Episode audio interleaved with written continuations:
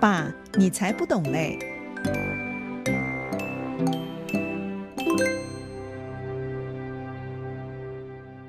各位听众朋友，大家好，我是邵正红，欢迎又来到《爸，你才不懂嘞》这个节目。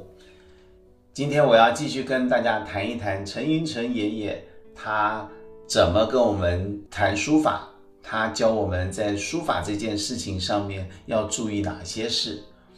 陈云成爷爷呢，在台湾因为是国宝级的书法家，虽然他已经过世了，但是他在世的时候呢，平常在家都是品茶、写字、养花，不问世事，与儿孙们在一起。所以呢，陈云成爷爷的这个行书跟草书啊，在目前的这个台湾的书法界呢，算是非常非常重要，而且非常非常值得收藏的一个作品啊。他的行书跟草书可算是独步台湾书法界啊。那么好在什么地方呢？好在于它的线条劲力飞扬，造型或奇或正，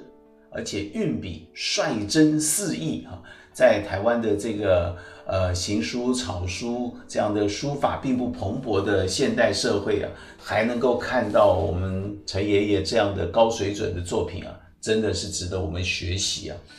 呃，其实啊，陈爷爷他在六十九岁从师范大学退休之后，他才开始全心全意投入书法工作。不过因为他的家学渊源，使得他在很小的时候就开始。执笔练字，哈，那当然，他父亲极端的要求拿笔的基础，啊，也就是说，陈爷爷每天都要练习怎么样把笔拿好。那执笔的那一只手啊，就好像一个戴了铁手套的这个铁腕啊，那么样的稳重，所以大家都称他有一支铁笔。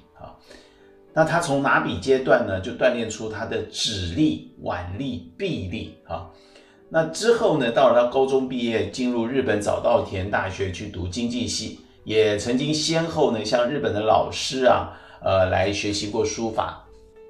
那么他的老师叫明鹤啊，明鹤呢是日本近代书法的改革者啊，在西元一八九零年的时候，曾经有一位。我们华人的书法家杨守敬带了一万六千多帖的拓本到日本，那当时的明鹤呢，就是跟着杨守敬学魏碑体。另外呢，史驿啊，历史的史，驿呢就是驿站的驿，史驿呢是鹤鸣革新派的弟子，天来的学生。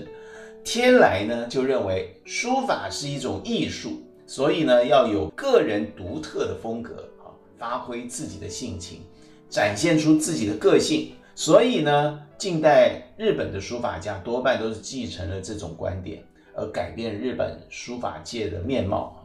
那么陈云成爷爷呢，他从日本留学回来之后呢，就在师范大学担任总务工作，然后呢，在书法社担任指导老师，一直到退休。退休之后呢，就被受聘啊，到日本。东京艺墨专科学校去担任名誉教授。陈爷爷呢，最具个人风格的就是他的草书，哈，不仅融合了王羲之、王献之的体系，还加上于右任的标准草书，所以再加上啊，有第十世纪啊日本藤原体系的平假名书法，所以这个陈云成爷爷的书法艺术啊，已经堪称于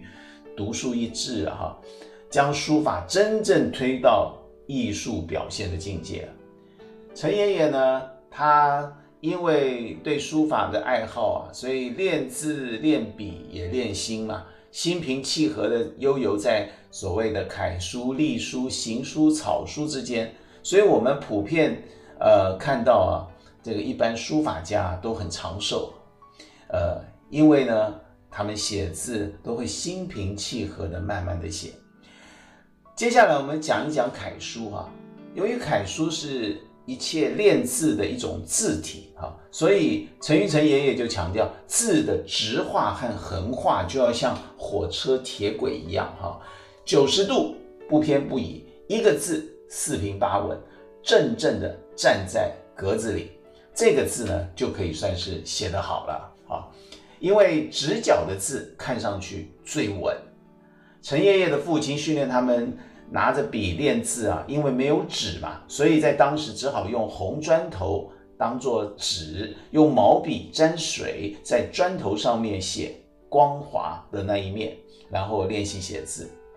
因为砖头吸水，所以字一写上去很快就干了，然后就再继续写。所以陈爷爷就是利用这样的方式，每天在砖头上练习啊。虽然陈爷爷的行书、草书非常厉害，但是他也说，如果没有楷书的基础，草书就不可能写得好。他特别提到这个书法啊，从最早的字体到现在的字体演进，可以分为有几个阶段哈，分别是孕育时期、成熟时期、鼎盛时期，然后承袭时期哈。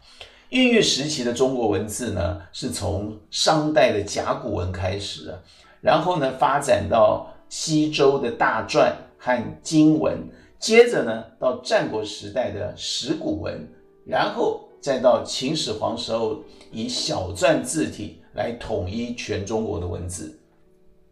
而也就是以这样的发展呢，发展出了秦朝隶书体的这个书写方法。接下来是成熟时期，成熟时期呢是从汉朝开始，从西汉的简牍和帛书到东汉的魏碑刻啊，啊，雕刻在碑上面的这个雕刻哈，到这个时候隶书已经成了定型了。